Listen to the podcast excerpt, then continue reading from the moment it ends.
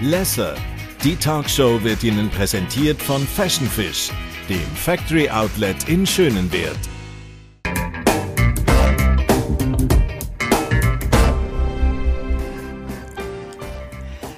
Ob als Flitzer, Katzendieb oder Schwinger, Beat Schlatter bringt jeden zum Lachen. Und er ist eine feste Größe bei uns in der Schweizer Kulturszene, ob als Volksschauspieler oder eben Komiker. Immer wieder ganz viele gute Ideen bringen ihn auf die Bühne und vor allem zu uns und uns dann eben zum Lachen. Und wie es um ihn gerade steht und wie es ihm gerade geht, das haben wir noch heute herausfinden. Schön, bist du da. Danke vielmals. Es ist immer ein gefährlich, wenn man vorgestellt wird, dass man die Leute immer zum Lachen bringt.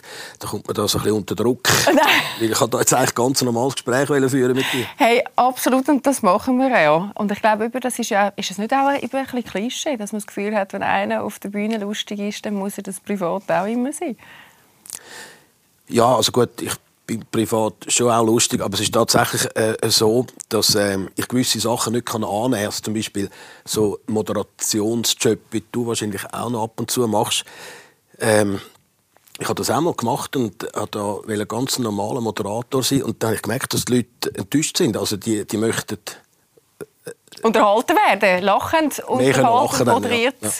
werden. Darum mache ich das nicht mehr. Das machst du, nicht du musst das ja nicht machen, weil du bist ja vor allem eben auch auf der Bühne stark in dem, was du machst. Als, als ja, und das ist, also man, muss einfach, man muss einfach mal wissen, Moderator, das ist ein eigener Beruf. Also ich sehe ich arbeite ja noch im Radio SRF 1, ich habe dort eine eigene Sendung und ich sehe, was für tolle Moderatoren das, das sind, also was die alles noch können. Äh, so wie die Moderatoren wahrscheinlich denken, was du denn alles auf die Beine gestellt hast in den letzten paar Jahren. Aber so das Lachen an sich, was bringt dich denn privat zum Lachen?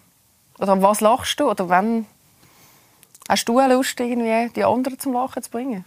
Ich muss jetzt gerade überlegen, wo ich das letzte Mal so richtig gelacht habe. Sag mal, ja, wenn, hast du jetzt schon mal gelacht? ja, das ist äh, schon ein bisschen lange her, das stimmt. Aber du bringst mich jetzt wieder zum Lachen, das ist ja schön.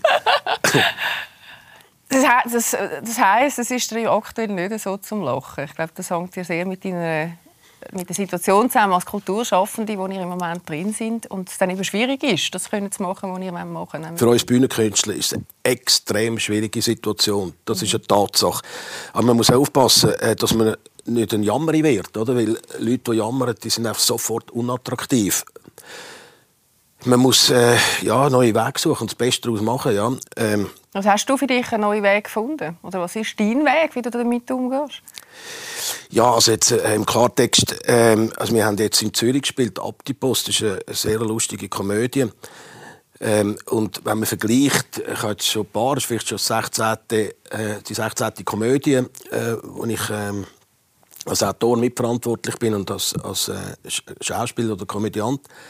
Und da hat man vergleichbare Zahlen. Und mhm. in Zürich haben wir mit, bei so einer Produktion, sage jetzt mal, zwischen 10.000 und 12.000 Zuschauer erreicht. Und jetzt ähm, haben wir gespielt und wir haben wieder eine äh, sehr gute Auslastung gehabt, 96 Prozent in Zürich. Aber weil man einfach im Theater immer noch Sitz frei lassen mhm. Kommst du gar nicht auf die Zahlen? Und weil man viel weniger, ja. viel weniger kann spielen Also vorher haben wir mit zwei Monaten fünf und sechs Mal in der Woche gespielt.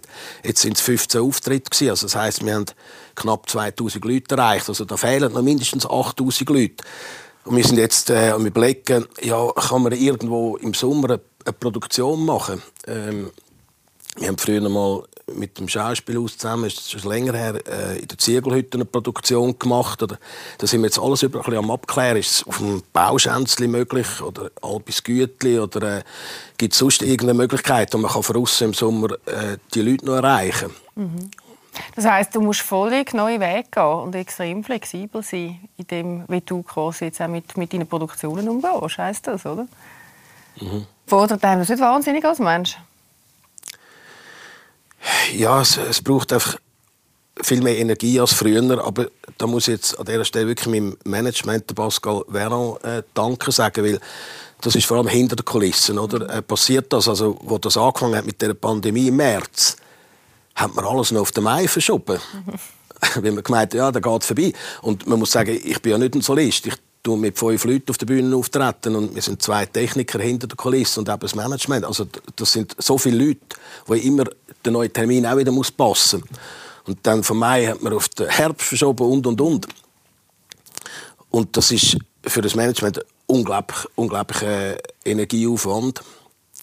Und jetzt sind wir eben in dieser Situation, weil ja nicht nur wir haben immer wieder verschoben, alle anderen, anderen auch. Alle anderen auch. Mhm. Also was ist passiert? Jetzt sind in diesen Theatern äh, äh, das ist wie ein Flaschenhals jetzt, oder? Ähm, man kann nicht spielen, weil äh, die Theaterbühnen sind, sind besetzt von irgendjemand anderem. Oder? Und das, ist, äh, das macht das Leben ein bisschen schwer. Ja. Mhm. Also jetzt ein Beispiel. Wir haben immer nach Zürich haben wir in Luzern gespielt. Das ist der zweite wichtige Ort für uns gewesen. Da haben wir jetzt im Dezember das Jahr zwei Auftrittsmöglichkeiten im Theater, im Kleintheater, dort, wo wir ja immer sehr erfolgreich gespielt haben. Und wie geht das finanziell auf? Oder wie handelst du das? Hast du jetzt dir einfach sehr viel auf die Seite gelegt in den letzten paar Jahren? Ist ja wahrscheinlich auch nicht das, was man als Künstler so macht. Ja, ähm, ich darf ich mir sagen, also, dass ich in eine privilegierte Situation hineingekommen bin mhm. und dass ich genug Reserven habe. Ich habe schon, also jetzt vor der Pandemie, nicht müssen wegen Geld äh, Auftritt machen. Und, und also man muss ja mal sagen, ich glaube nicht, dass für einen Künstler der Hauptantrieb das Geld ist. Das glaube ich nicht. Das ist eine Notwendigkeit, die er braucht, damit er überleben kann. Aber ich glaube, dass der echte Künstler, der will etwas schaffen, was noch nie jemand anderes gemacht hat, und er will sehen, wie das glückt. Also ein Beispiel zum Beispiel Abdipost. Äh, ich habe das mit Christoph Fellmann äh, zusammengeschrieben. Das ist ein, ein sehr talentierter Luzerner Autor, Bühnenautor. Wir haben ein Jahr gehabt, um das Stück zu schreiben. Und das muss man sich mal vorstellen. Ein Jahr schreibt man ein Stück und äh, da, da verdienst du gar nichts in diesem Jahr. Gar nichts. Oder? Das ist einfach eine Vorleistung, die du irgendwie nachher wieder müsstest reinspielen müsstest. Im Gegenteil, man hat sogar eine Atelier-Miete und, und, ja, ja. und. Ähm, das musst du können leisten ja, und, und vor allem, das macht ja schlussendlich der Künstler aus, dass er das gleich macht, ohne dass er weiß, dass er jemals äh, etwas verdient. Und das ist jetzt die Bühnensituation. Also, wenn man ein Drehbuch schreibt, das ist noch viel aufwendiger dort. Also dort ist, wenn man es in einem Jahr ankriegt, ist, dann, ist man dann sehr gut. Du hast in der aktuellen Zeit einmal mit dir gehadert und gefunden, du vielleicht ist es jetzt mit 60 Jahren Zeit zum Aufhören. Ja, ich glaube, aufhören tut man dann aus einem anderen Grund, wenn man einfach findet, man hat keine Ideen mehr. Äh, das ist dann der Grund zum Aufhören. Du bist jetzt 60 geworden in diesem Jahr. Hat das irgendetwas geändert, so vom Gefühl her? 60 werden ist ja so eine grosse Zahl, wenn ich jetzt denke 60. Oder bei mir kommt jetzt dann irgendwann 5 Jahre 50.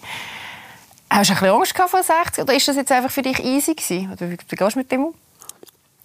Ja, es gibt so ein paar Sachen. Also jetzt, eben wie zum Beispiel wegen der Pandemie sitzen wir so ein bisschen weiter auseinander. Und ich merke, ja, also ich habe mit 25 besser gehört. ich muss jetzt gut aufpassen, dass ich dich verstehe. Ich muss ein bisschen auf die Lippen schauen und so. Aber das macht man ja gern.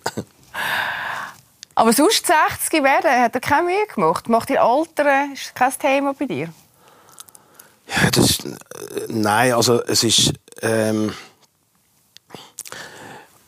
also ich habe gemerkt, jetzt, äh, wir haben jetzt glaub, 25 Auftritte in Folge gemacht mit Ab die Post und da habe ich gemerkt, äh, ja, man muss fit sein für das. Das sind Sachen, die ich mir vorher nie überlegt habe.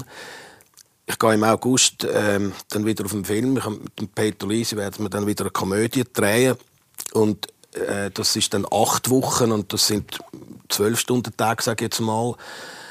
Ähm, das ist sehr anstrengend und dort habe ich gemerkt, ähm, ja, da muss ich mich jetzt körperlich dann anders vorbereiten wie vielleicht vor zehn Jahren oder, oder noch, auch noch vor, vielleicht vor fünf Jahren. Was heisst körperlich anders vorbereiten? Dann fängst du an trainieren oder äh, schlafst ja, genug? Ja, oder? ja ähm, am Abend ins Hallenbad ab und zu schwimmen und am Morgen go, go rennen und so. Ja. Wow. Also das ist, das, da bist du dann fast ein bisschen wie ein Spitzensportler, muss man sich dann auch... Ja, Spitzensportler würde ich jetzt... Äh, Aber ich sage von der Denke her, oder? Musst du schauen, damit dann auch Ja, ich habe mal, ich habe mal ein, ein Interview gelesen von einem Velofahrer und das hat mir unglaublich Eindruck gemacht, äh, wie der erzählt hat, er trainiere ja Pause. Und das ist absolut richtig, weil äh, wenn man will gut sein, muss man nicht nur in dem Kerngeschäft äh, gut sein und Perfektionist sein, sondern äh, damit man das überhaupt kann sein, muss man einfach die Ruhepause man muss lernen, dass, dass, man dann nicht noch Mails beantwortet oder einen Haufen Telefon macht oder so, sondern dass man, dass man sich ganz bewusst sich erholt. Ja. Du sonst, was hat 60 sonst mit dir gemacht? So in welcher Lebensphase von deinem Leben bist du gerade aktuell? Hey, ja, also was mich immer wieder wahnsinnig äh, trifft, tief ins Herz, äh, sind, wenn Leute, die in meinem Alter sind, plötzlich einfach krank werden. Also ich habe gestern, vom, gestern Morgen habe ich äh, betroffen, einen, einen Richter von Zürich, der mir äh, erzählt hat, dass er äh, sehr krank ist. Und das hat mich unglaublich getroffen. Mhm. Und Wieso hat sie getroffen? Ja, einerseits äh, wegen ihm, also mhm. das Schicksal ihm und, und seine Angehörigen, was das für sie bedeutet. Ich habe das übrigens einmal selber erlebt äh, mit meiner Mutter, äh, die sehr früh gestorben ist und ich auch drei Jahre gepflegt habe sogar. Äh, aber ja, das, das heißt, ja, das sind Leute, die gleich alt sind wie ich und das kann auch mich treffen plötzlich und eben man wird älter und man muss sich anfangen überlegen, ähm, was macht einfach am meisten Sinn, die mhm. Zeit, die man noch hat. Also die Lebenserwartung ist heute, habe ich mal gelesen, bei, bei einem Schweizer Mann 84. Und ja, das... Nach 24 Jahren, was machst du mit diesen 24 genau. Jahren noch? Und, und hast du eine Antwort gefunden für dich? Ja, also man sucht sie natürlich die ganze Zeit und äh, da hilft Kunst sehr. Kunst ist etwas Wunderbares, was einem hilft, das Leben zu verstehen. Darum habe ich auch Kunst so gern. Ich habe in dem Zusammenhang übrigens mit 84 äh, gelesen, dass die Kinder, die heute auf die Welt kommen, jetzt bereits eine Lebenserwartung haben von 100. Die Frage ist einfach, wo man das dann? Oder? Ist, dann nicht irgendwann, ist es dann einfach einmal gut? Weil Hunderte sind und, und, und, du liegst nur noch halb im Bett und kannst dich nicht mehr bewegen. Ja, aber dann, ist, ja, ja, aber dann ist natürlich dann vielleicht 90 oder so, wie heute 80. Oder? Mhm. Also vom Zustand her, die Medizin geht ja auch mit, oder? die macht ja auch Fortschritt. Aber sagst du, was hast du dir vorgenommen für die nächsten 24 Jahre? Was, was ist, wo willst du den Fokus legen, du darüber nachdenkst? Ja, beruflich ist ja klar. Ähm, also, es sind noch zwei Filme geplant. Ähm, dann das nächste Jahr fange ich den Ballenberg an proben. Also der, ich mit, auch mit Christoph Fellmann zusammen. Das, also ist die Gruppe jetzt auch der Pascal Uli, der die Regie gemacht hat bei Abtipost und alle letzten vier Produktionen ich gespielt habe.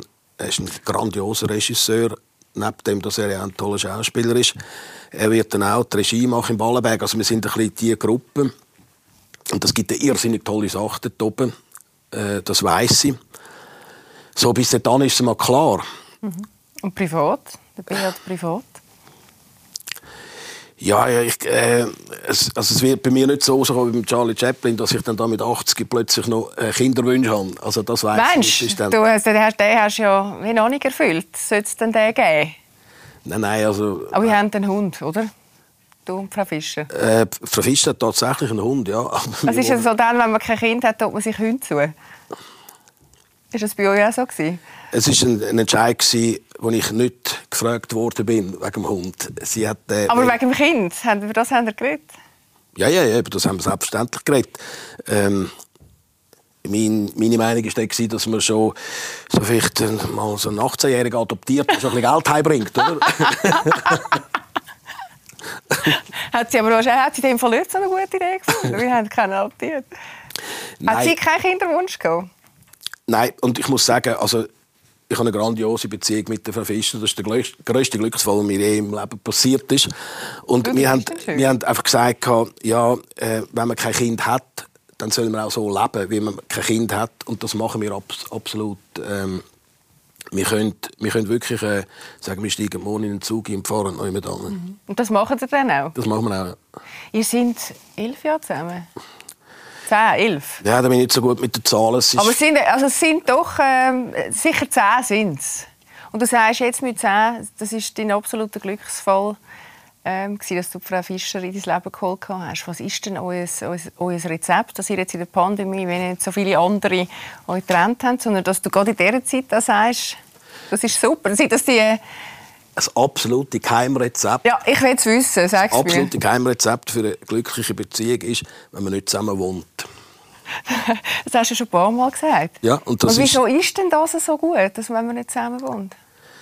Ja, du kennst doch das auch. Äh, irgendwie, da, äh, da ist mir vielleicht ein bisschen schlecht gelohnt, weil es ist am Tag nicht so gelaufen, wie es hätte sollen. Und dann steht man am Abend das, noch, noch das Zweite in der Küche und dann, wieso brauchst du jetzt die Pfannen und äh, äh da ist noch ein Haufen von die, all das Zeug, das, das wollte ich gar nicht hören. Es gibt viel Wichtigeres im Leben, dass man einander gut schaut und äh, dass man attraktiv bleibt für den anderen. Mhm. Das ist wichtig und nicht, dass man da über Pfannen und Tappen statt Tauben und wer den Güssel raustreibt und so. Und wie bleiben ihr dann attraktiv füreinander? Indem wir euch, also mal nicht, wir wohnen mal nicht zusammen, wir streiten nicht über die Pfanne, aber gibt es äh, sonst noch ein Mittel? Gehen ihr regelmäßig miteinander äh, weg? Oder ihr, äh... Ja, wir, wir gehen miteinander äh, äh Kunst schauen. Ähm, Kunst schauen und äh, wir, wir, haben einen tollen Freundeskreis, den wir miteinander auch teilen. Ähm, wir ähm, machen miteinander gewisse Projekte. Also, äh, meine Frau, Frau Fischer, die ist Buchproduzentin.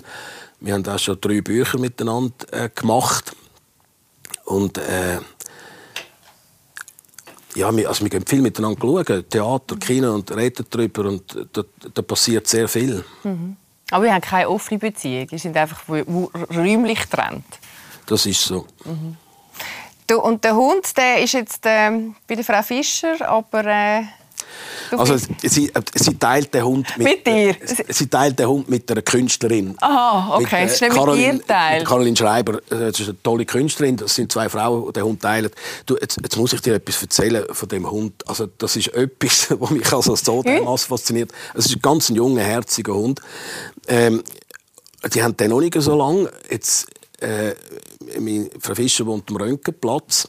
Jetzt ist sie mit dem Hund ähm, äh, dort, äh, ja, dort Bucheckplatz noch weiter oben, also eigentlich ETH e oben, oder? Mhm. Recht weit äh, spazieren. Hat sie ihn ab der Leine genommen und jetzt ist das Hündchen blöderweise äh, so einen Draht bei den Kühen, oder? Wo der, der elektrisch ist, genau. oder? Und ist der Hund natürlich so verschrocken und pst, oder? Äh, weg wie eine Rakete. Und dann hat sie den Hund gesucht, wie verrückt, und äh, nicht mehr gefunden. Und ich angefangen zu brüllen. Und dann sind andere Leute gekommen und haben geholfen trösten und auch geholfen suchen und so. Und dann, oder wenn ein Hund abhanden kommt, muss man das der Polizei melden. Und dann hat sie das auch gemacht. Da sind zwei Polizisten gekommen, von der Stadtpolizei Zürich, sehr nett gewesen, und haben auch geholfen, den Hund zu suchen. Der war einfach nicht mehr rum. Jetzt ist sie heim und der Hund ist von der Tür bei ihr, hat der gewartet. Also der ist quer durch die Stadt, also ein junger Hund, der die Stadt überhaupt nicht kennt. Hat aber das die gefunden. Und das sind mehrere Kilometer und durch die stark befahrene Straße, also über den Limmatplatz und alles, oder, ist der Hund ganz allein, oder, von der ETH oben ab, oder, ist der, der den Weg gefunden am Röntgenplatz. Leck du mir, das ist also spektakulär. Man fragt sich ja dann schon, was die haben, dass das möglich ist, mhm. so einen Hund. Und die Liebe zu der Frau Fischer muss also auch gross sein. Das scheint gut zu funktionieren zwischen den beiden. Also redest du zwischen dem Hund und der Frau? Ja. Ja, ja, ja, ja. Das ist... Ähm der, der Hund der, der wird gestreichelt. Also, Darum ist er auch zurückgekommen. Ja, ja, Jetzt ist ja Frau Fischer nicht irgendwie ähm, wahrscheinlich Multimillionär. Ich habe irgendwo gelesen, das habe ich so lustig gefunden. Als kleiner Bub hast du davor geträumt, mal eine reiche Frau zu heiraten. Ja, ich bin sogar zweimal habe ich eine Beziehung mit einer sehr reichen Frau. Ja. Hast du das Modell ausprobiert? Ja, ja, es ist nicht gut gegangen. ist es langweilig Du hättest deine Kunst hättest du dann können, weißt, ähm, besser leisten. Hättest jetzt äh, nicht so Themen. Nein, es ist, es ist nicht langweilig Es ist, ähm, es ist einfach ein Graben wie es einfach Gräben gibt zwischen Stadt und Land, oder? Gibt es einfach auch Gräben zwischen sehr reich und äh, äh, weniger reich, oder? Mhm. Ich habe gemerkt, dass ich einfach ein bisschen bin, weil ich äh, einen gewissen Bekanntheitsgrad habe. Aber man wird einfach in diesen wirklich Adelskreisen, wenn man nicht selber sehr reich ist, oder, äh, ist es schwer, dass man dort ernst genommen wird. Mhm. Du als Bub hast du noch ein paar andere Träume gehabt. Unter anderem hast du mal einen Laden führen. Einen Laden führen, ja. Ja, aber ich mag mich erinnern. Also, ich glaube, es war ein Latte mit einem Zettel drauf. Ja, das ist die Hauptsache. Ich bin also... ja, wahrscheinlich hätte das so ein, ein Alibi-Laden. ist denn der Beat Schlatter als kleiner Bub auch schon so der Lustige gewesen? Der, der gepunktet hat in der Schule mit dem Lachen? Ja, wahrscheinlich schon. Also wahrscheinlich würden das Klassenkameraden äh, heute so sagen, ja. Mir etwas Lustiges in Sinn Nein, es ist ja, es braucht ja, also, oder Humor ist ja das aber man hat ja immer einen Gegensatz in sich hinein, oder? Ähm, und ähm, das, das haben mir meine Eltern mal erzählt. Ähm, da sind sie in den Ausgang gegangen und die Großmutter hat mich müssen hüten an dem Abend. Und dann nachher sind die Eltern heimgekommen und dann eben erlebt, wie, ähm, wenn ich da auf der Schoß von der Großmutter gesessen sage und äh, wir haben beide geheult, oder? Richtig brüllt und meine Großmutter hat äh, gesagt, oh, du armer, armer Bub, jetzt kommst du dann ein, ein Brüderli über und musst dann mit dem nachher alles teilen. das ist natürlich traurig, aber heute, heute, muss ich lachen. Und, und, und ich meine, wenn ich an meine Großmutter zurückdenke, das ist, äh, die ist an fremde Beerdigungen gegangen. Ähm, und ist, ist dort einfach reingesessen und dann ist sie mich heimgekommen zu uns und gesagt, oh, ist das traurig gewesen? Ist das eine traurige Beerdigung gewesen? Da hast du gedacht, oder? Ja, und du... Dann habe ich gesagt, aber du hast die ja gar nicht gekannt, das sind doch fremde Leute. Ja, aber gleich, das war so traurig ja, dann hat man als Bub auch noch die Variante äh, schauen, dass man sich zum Lachen bringt. Oder? Das war ein, ein gutes, gutes Programm wahrscheinlich. Hey, es gibt einen total herzigen Einspieler von Glanz und Glory. Ist das, aber du etwas unherziges selber deine Mami gesagt hast. Komm, wir schauen mal schnell rein. Wer von Ihnen beiden war wohl eher ein Mami-Titi? Oh du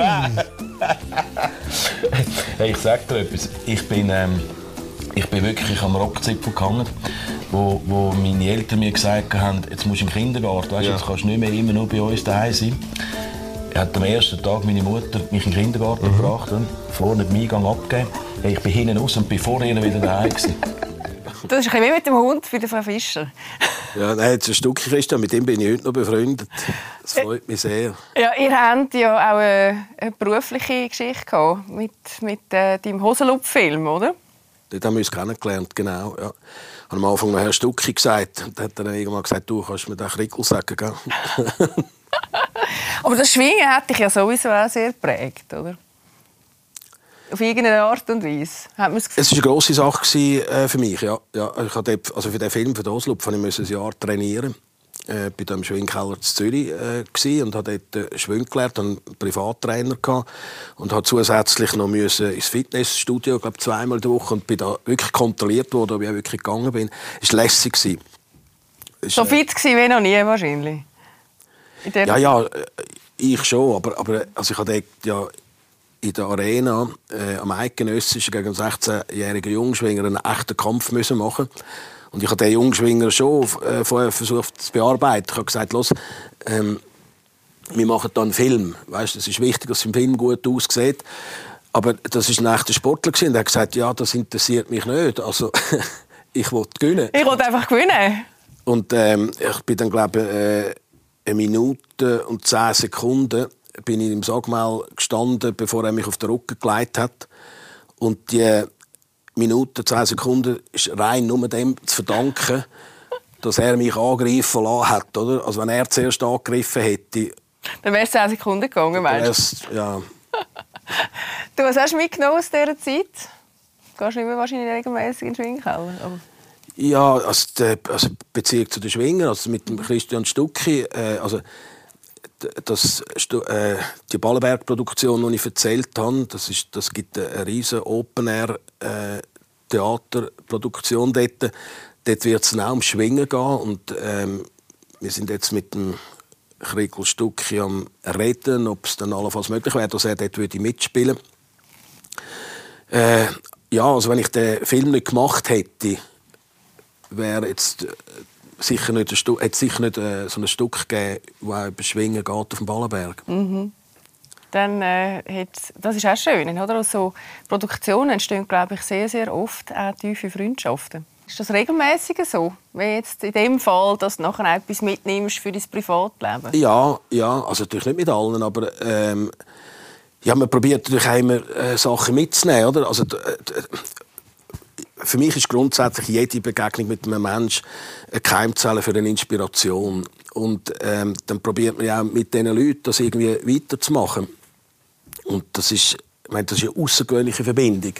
Äh, ein Schwingerkönig und ich. Und äh, ich lehre, ich lehre dort viel mhm. oder? über den Sport und über, äh, über Fairness natürlich auch. Und, Was hat er von dir gelernt? Äh, ja, das könnte ihm fragen. Kommt, glaub, nächste, oder nächste Woche kommt zu mir essen. Fragen ihn mal, das nimmt mich wunder. Das ist ja bei dir sowieso so. Bei vielen Produktionen, die du machst, hat es irgendwie in der Realität äh, äh einen Anstoß gegeben. Es wahrscheinlich auch Menschen, aber vor allem auch Ideen, die du hast für das reale Leben, wo dann schlussendlich ein Film daraus entstanden ist. Also Beispiel Katzendiebe, Flitzer ähm, etc. Das ist dann ist das einfach eine gute Erzählung oder ist das wirklich so gewesen, dass du bei Katzendiebe oder beim Flitzer ernsthaft darüber nachgedacht hast? Ähm, Flitzer aufs Fußballfeld zu schicken. Das ist so. Ähm, es ist sogar, also beim Flitzer, das ist sogar auch eine Idee, die zuerst beim Hürlimann-Rappen war. Wir wollten zuerst ein echtes Wettbüro aufmachen, wo man ähm, kann auf Flitzer wetten, wie lange bleiben sie drinnen, oder, bis sie von der Security verwünscht werden. Äh, da haben wir mehrere Sitzungen gehabt mit Protokoll und äh, wir sind dann sogar wir haben einen, einen Probelauf gemacht äh, im Stadion. Ich sage jetzt nicht äh, in welchem, um zu schauen, ob das ganze Wettbüro hinten dran funktioniert. Und äh, dort ist der Freddy Bickel noch Sportchef von IB und ich bin mit ihm befreundet und habe ihm die Idee das Projekt erzählt und er hat dich dann gerade abgewunken. Er hat gesagt, du los, also äh, wenn du in Wankdorf kommst mit Flitzer und ich weiß, da läuft etwas mit einer Wette hinter dran und du bist daran verhängt, dann haben wir ein Problem miteinander, oder? Und dann habe ich gemerkt, ähm, dass man in der Fiktion kann viel weiter gehen als in der Realität. also dann wird es für mich viel interessanter natürlich, oder? Und so ist dann der Wechsel von der Realität jetzt in die Fiktion passiert. Mhm. Ich habe dann Peter Luisi, habe ich äh, dem Regisseur äh, die Idee erzählt und er hat gerade gesagt, das ist eine grandiose Idee, äh, komm, wir schreiben miteinander das Drehbuch. Aber ich finde es schon lustig, dass du auf die Idee kommst, das auszuprobieren mit dem Flitzer und dem Wettbüro. Der Kratz ist ja dann schon auch so ein bisschen an den Grenzen, oder? Zwischen dem, was äh, legal ist und nicht legal ist. Aber braucht oder braucht es das? Oder, oder woher kommt es? Ja, dort ist einfach... Ja, also oder wie, wie soll ich das erklären? Ähm, oder ist das immer Leute, die nie auffallen wollen, die immer alles richtig machen ähm, glaube ich nicht, dass das ein Leben ist, das ich will. Ich glaube, äh, mich interessiert, oder ich sage mal, interessante Sachen passieren, wenn man sich nicht so verhält. Wie es alle erwarten. Ja.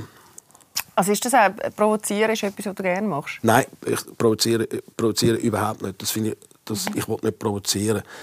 Ich will, ähm, ja, also ich, Komiker zeugen, das ist mein Kerngeschäft, oder? Und, und es geht auf eine intelligente Art. das hast du gemacht in dem Film. Komm, wir schauen uns mal einen kurzen Zusammenschnitt an. Da spürt man nämlich genau das, was wir jetzt auch besprochen haben. Und vor allem äh, spürt man auch den Film Flitzer sehr gut. Mit dem Film Katzendiebe, der 1996 rausgekommen ist, hat der Beat Schlatter den Sprung auf die grosse Leinwand geschafft. Zusammen mit dem Patrick Frey klaut er im Film Katzen und zackert darauf aber der Finderlohn ein. Eine lustige und freche Ganoven-Geschichte, die genau so aber nie stattgefunden hat. Aber trotzdem ist sie nicht ganz erfunden, oder? Der Beat Schlatter ist immer offen für neue Herausforderungen. Darum ist er für die Blue Co-Produktion Hosenlupf in die Schwingerhose gestiegen und hat sich ins Sagmau gewagt. Dass hinter dem Schwingen viel Schweiß und Arbeit steckt, erfahrt der Jungschwinger Beat Schlatter auf harte Art. Sieben Monate wälzt er sich im Sagmau, lehrt Schwung und trainiert für seinen Kampf am Eidgenössischen. Wer sonst als der Beat Schlatter hätte diese Challenge auf sich genommen? Seine Liste mit Filmen, wo er drinnen mitspielt, ist lang, aber als Flitzer hat er wortwörtlich alle Blicke auf sich gezogen. In der Blue Co-Produktion spielt der Beat Schlatter einen Lehrer, der Schulden hat und mit Sportwetten auf Flitzer wieder an Geld kommen Für sein Geschäftsmodell umzusetzen, rekrutiert er Leute, die splitterfasernackt über den Rasen springen und trainiert die zu richtigen Profisportlern. Und so wird Flitzen zu einer Trendsportart. Die Idee für einen Film kommt aus den Federn von Beat Schlatter und auch beim Dreibuch hat er seine Finger im Spiel gehabt. Kein Wunder also, ist das Lachen bei diesem Film garantiert. Du musst, musst selber lachen, wenn du es wieder siehst. Ja, der Propeller, den finde ich sehr lustig. ich habe mich auch gefragt, was geht einem da in den Kopf, wenn man das dreht? So. ähm, ja, es geht, also ich weiss, Hast du es mal selber ausprobiert? Dass der Schauspieler dort, also wir, wir haben ja äh, können, wir wollen mit Söcken dran drehen. Und ähm, ich habe dort auch, also da, da hat es eine Kostümprobe gegeben. Da ist, äh, die, Mit den Söcken? Ja, ja, ja. Da ist, äh, die Kostümfrau ist äh, zu mir heimgekommen am Abend oder am Nachmittag und da haben wir verschiedene Söcken ausprobiert und dann musste ich bei mir in der Wohnung umrennen, um zu schauen, ob er hebt. Schade, hat er das nicht gefilmt. Ja, das wäre auch lustig. Und der Aaron Hitz, der die Szene so wunderbar dreht, hat die, hat die dort auch mit einem Socken gedreht. Aber auch mit einem Socken? Okay. Auf die Idee muss man ja kommen. Wie fällt dir das ein? Also, wie weißt du das? Ähm, frage mich das immer. Oder sitzt du einfach da und dann passiert das? Oder musst du ganz äh, spezifisch etwas anregen bei dir, ähm, damit kann Kreation entstehen, so eine verrückte Ich glaube, es hat, es hat einfach wirklich mit Begegnungen zu tun mit den Menschen. Äh, also ich habe vorhin äh, da in dem Ausschnitt habe ich Jörg Stiel gesehen, unser ehemaliger Nationalgoalie. Ähm, durch das, dass er jetzt auch da im Film mitgemacht hat, ist mir äh, später die Idee entstanden. Ähm, ich bin ja noch äh, Verwaltungsratspräsident vom Hürlimar Rappen. Der Hürlimar Rappen, ich mache das zusammen mit dem, ich habe einen grossartigen Partner, der Thomas Amstutz, der der CEO ist für den Feldschlössli. Wir, wir, sind schon seit zehn Jahren, äh, haben wir das gegründet. Jedes Hürlimar-Bier, das getrunken wird, geht ein Rappen in einen Fonds. Und äh, mit dem Geld unterstützen wir Projekte, soziale oder auch lustige Projekte. Und dort haben wir einmal auch gesagt, ähm, wir, wir helfen dem schlechtesten Goalie von Zürich. Wir zahlen dem Nachhilfeunterricht von Jörg Stiel. Und das ist mir natürlich nur in den Sinn gekommen, weil, eben, weil ich mal mit Jörg Stiel zugehen. Und dann habe ich den Jörg Stiel angefragt und gesagt, ob äh, er bereit wäre. Äh, wir haben das, das Honorar abgemacht, das war mhm. absolut zahlbar, gewesen, ähm, dass er am schlechtesten Goalie von Zürich helfe. Und Jörg Stiel ist ein grossartiger Mensch, er gesagt, selbstverständlich, er käme sogar dort hin. Es ist dann gescheitert, also die, der Bert Heuberger, der Verwaltungsrat ist, hat da ganz genaue, saubere Analyse gemacht. Welches ist der schlechteste Goal? Er ist sogar vor Ort noch filmen und hat eben, äh, geschaut, was könnte es liegen und so. Und hat dann einen eruiert. Und äh, ich habe dann den Rest übernommen, habe dann den Präsidenten angerufen und eben gesagt, wir wollen hier im Goalie helfen. Und dann hat der Präsident dann den Kontakt mit dem Goalie hergestellt. Jetzt ist das einer aus dem Balkan gewesen, oder, wo dann äh, gesagt, Jesus Gott, äh, oder, wenn äh, meine Familie erfährt, äh, oder, ich bin schlechtester Goalie in der Schweiz, ich bin tot. Und wir hätten ihm sogar garantiert, dass das äh, niemand erfährt, dass, dass man in einer Scheuer trainiert und alles und so. Aber ich konnte auch nicht garantieren, dass das irgendwann mal könnte rauskommen. Und äh, so ist das dann im Sand verlaufen. Eine gute Idee, aber äh, geopfert an Eitelkeit. Der Fußball ist ja eh eine grosse Leidenschaft von dir. Ich glaube auch schon immer gewesen, oder? Du bist schon ganz früh mit dem Papi an die Fußballspiele so, ja, gegangen. Ja, ja, so, den Fußballtraum hast du nie gehabt. Also Fußballtrainer? Ja, der Traum vom ah, Fußballspieler oder so. Ah, selbstverständlich, nein, selbstverständlich. Ähm, ich wollte, also als Bub bin ich immer in einem FCZ-Liebling rumgelaufen. Ich bin, glaube sogar mit dem mal ins Bett. Und Nein! ja, ja. Und wenn, ich, wenn ich neue Fußballschuhe bekommen habe, das war ein Kampf, gewesen, dass ich die abziehe, um zu Abend ins Bett hineinzugehen. so, das, dann habe ich schön neben drauf aufs Nachttisch gelegt. Ja, ja, und ich, also der Fritz Künzli, das war mein ganz grosses Idol. Gewesen. Also ich hatte äh, die gleiche Nummer, gehabt, das gleiche Liebling und ähm, die Frisur äh, hat jetzt ein bisschen längere Haare gehabt, das haben sie mir nicht erlaubt äh, als Bub. Und ich bin dem, dem Club heute noch sehr stark verbunden. Mhm. Ich habe sogar ähm, vor kurzem äh, habe ich einen CEO kennengelernt ähm, von einer Tischbombenfabrik. Es gibt in, in der Schweiz gibt es eine Tischbombenfabrik, also ich glaube sogar in ganz Europa ist die einzige Tischbombenfabrik, die ist in, äh, in äh, äh, ist der Name Fall, äh, im Aargau. Der ist auch FCZ-Fan, oder? Nein, ähm, ich habe für die Radio Bingo Show habe ich ähm, von ihm bekommen als Preis eine Jahresration Tischbomben, die man, die man gewinnen kann.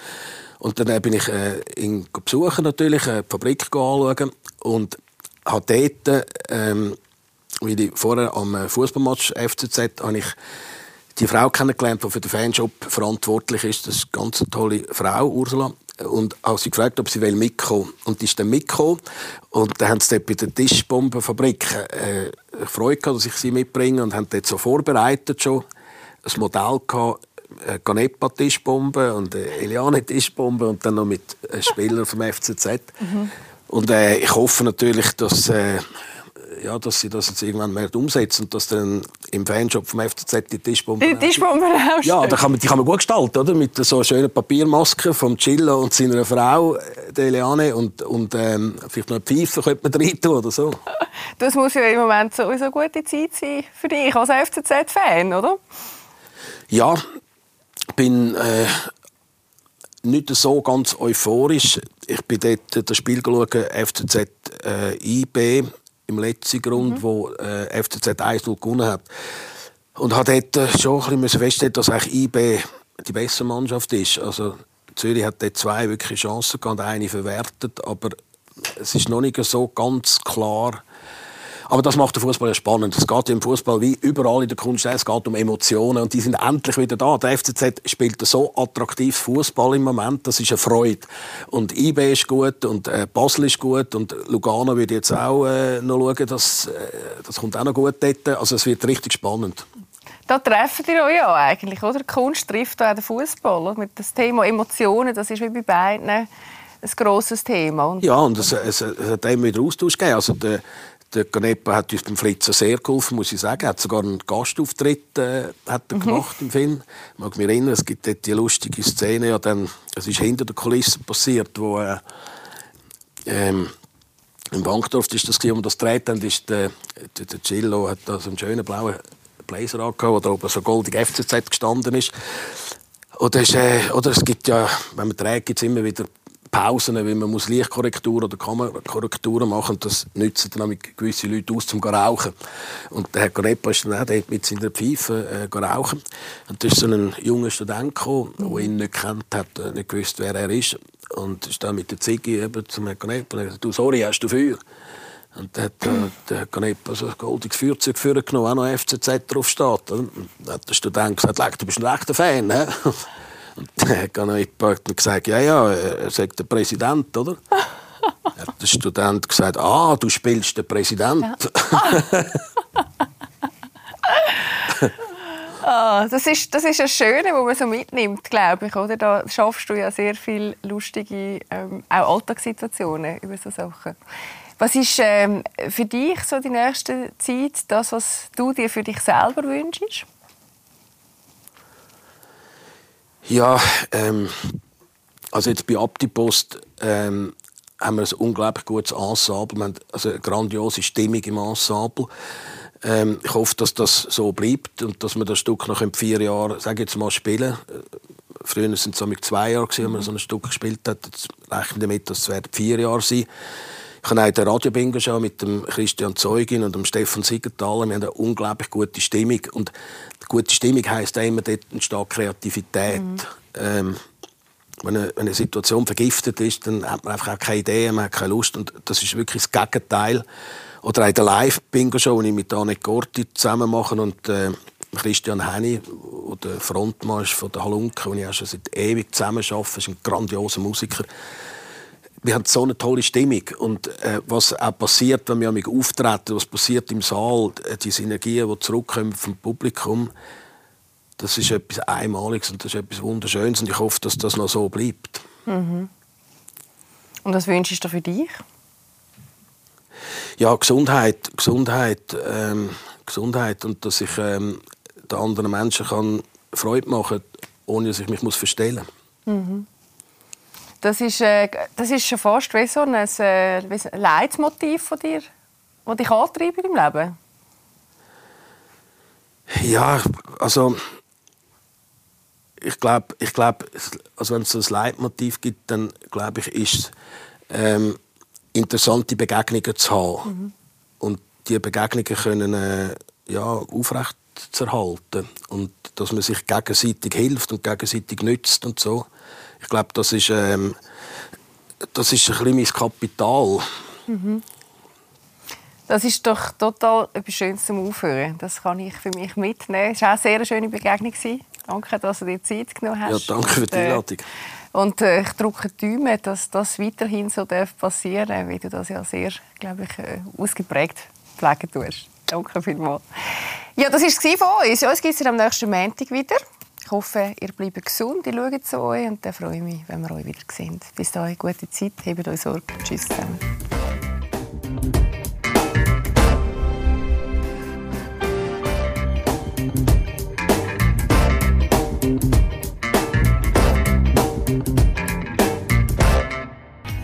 Lesser.